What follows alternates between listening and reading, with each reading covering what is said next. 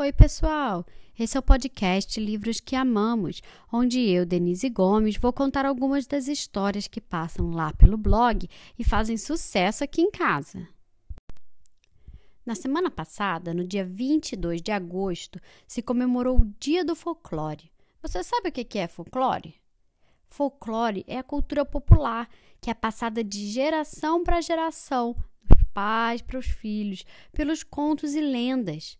As lendas são histórias criadas apenas na imaginação, por meio da fantasia, ou seja, elas não são de verdade. A lenda que eu vou contar hoje é a do boitatá, uma cobra protetora da natureza. Ela está no livro Lendas Brasileiras, da Turma da Mônica. Vamos lá a história?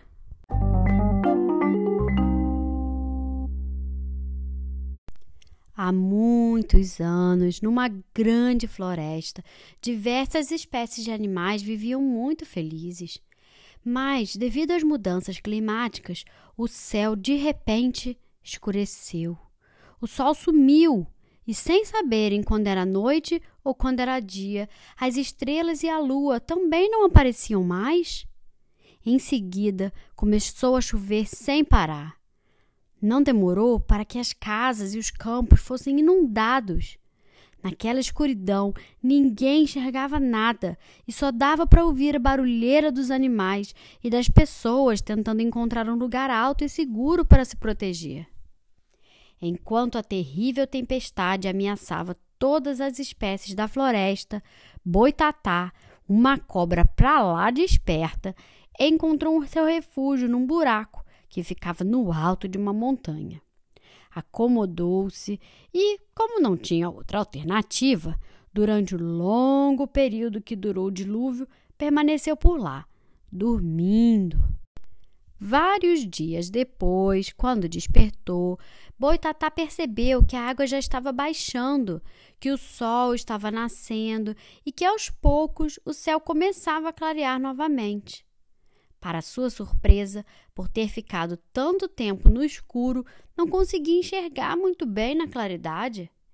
Então arregalou bem os olhos e permaneceu assim, até o sol se pôr, durante todos os dias seguintes.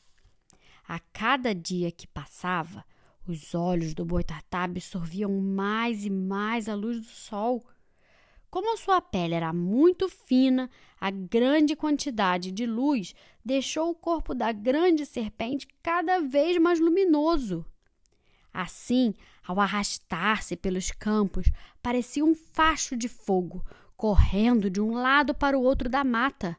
E percebeu que tudo estava devastado, feio e sujo. Como era preciso revitalizar a floresta, Boitatá e todos os outros animais trataram de unir forças. Pássaros, onças e macacos começaram a trabalhar juntos, plantando diversas espécies de árvores e plantas para recuperar a mata. Após alguns anos, depois de muito trabalho, finalmente veio a recompensa.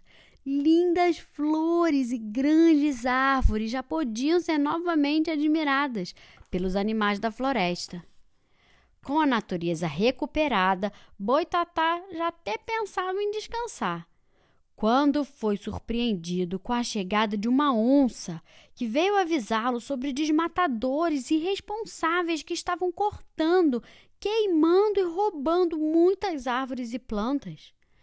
Boitatá ficou doido de raiva correu para o lado do desmatamento e viu algumas pessoas agredindo o meio ambiente. Revoltado, começou a pensar em como aquela ação inconsequente poderia provocar a extinção de diversas espécies de animais e plantas, sem contar os gases que deixavam o ar com um cheiro horrível.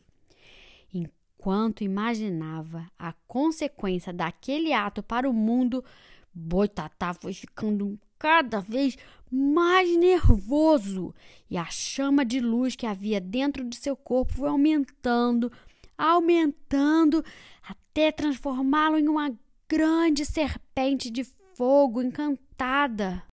Boitatá saiu correndo atrás dos criminosos, prometendo colocar fogo em quem devastasse as matas daquele dia em diante. Assustados, os homens que cortavam as árvores saíram em disparada, nem olharam para trás. A partir desse dia, Boitatá ficou conhecido como guardião da floresta e protetor da fauna e da flora, e até hoje ajuda a evitar a derrubada de árvores, vigiando as matas brasileiras durante o dia e iluminando-as durante a noite.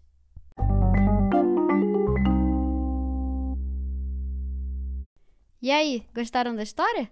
Eu gosto muito do boitatá, porque ele é uma cobra muito boazinha, que gosta tanto da natureza que quer protegê-la. O boitatá fica muito bravo só com as pessoas ruins que querem destruir a floresta. Assim como o boitatá, cada um de nós tem que fazer a sua parte para proteger o meio ambiente. Afinal, o futuro do nosso planeta depende da gente, né? Essa história foi a lenda do boitatá, que está no livro Lendas Brasileiras, por Maurício de Souza, da Turma da Mônica. Se você gostou, compartilhe com seus amigos e siga a gente nas redes sociais. E fiquem ligados que semana que vem sai uma nova história. Até mais!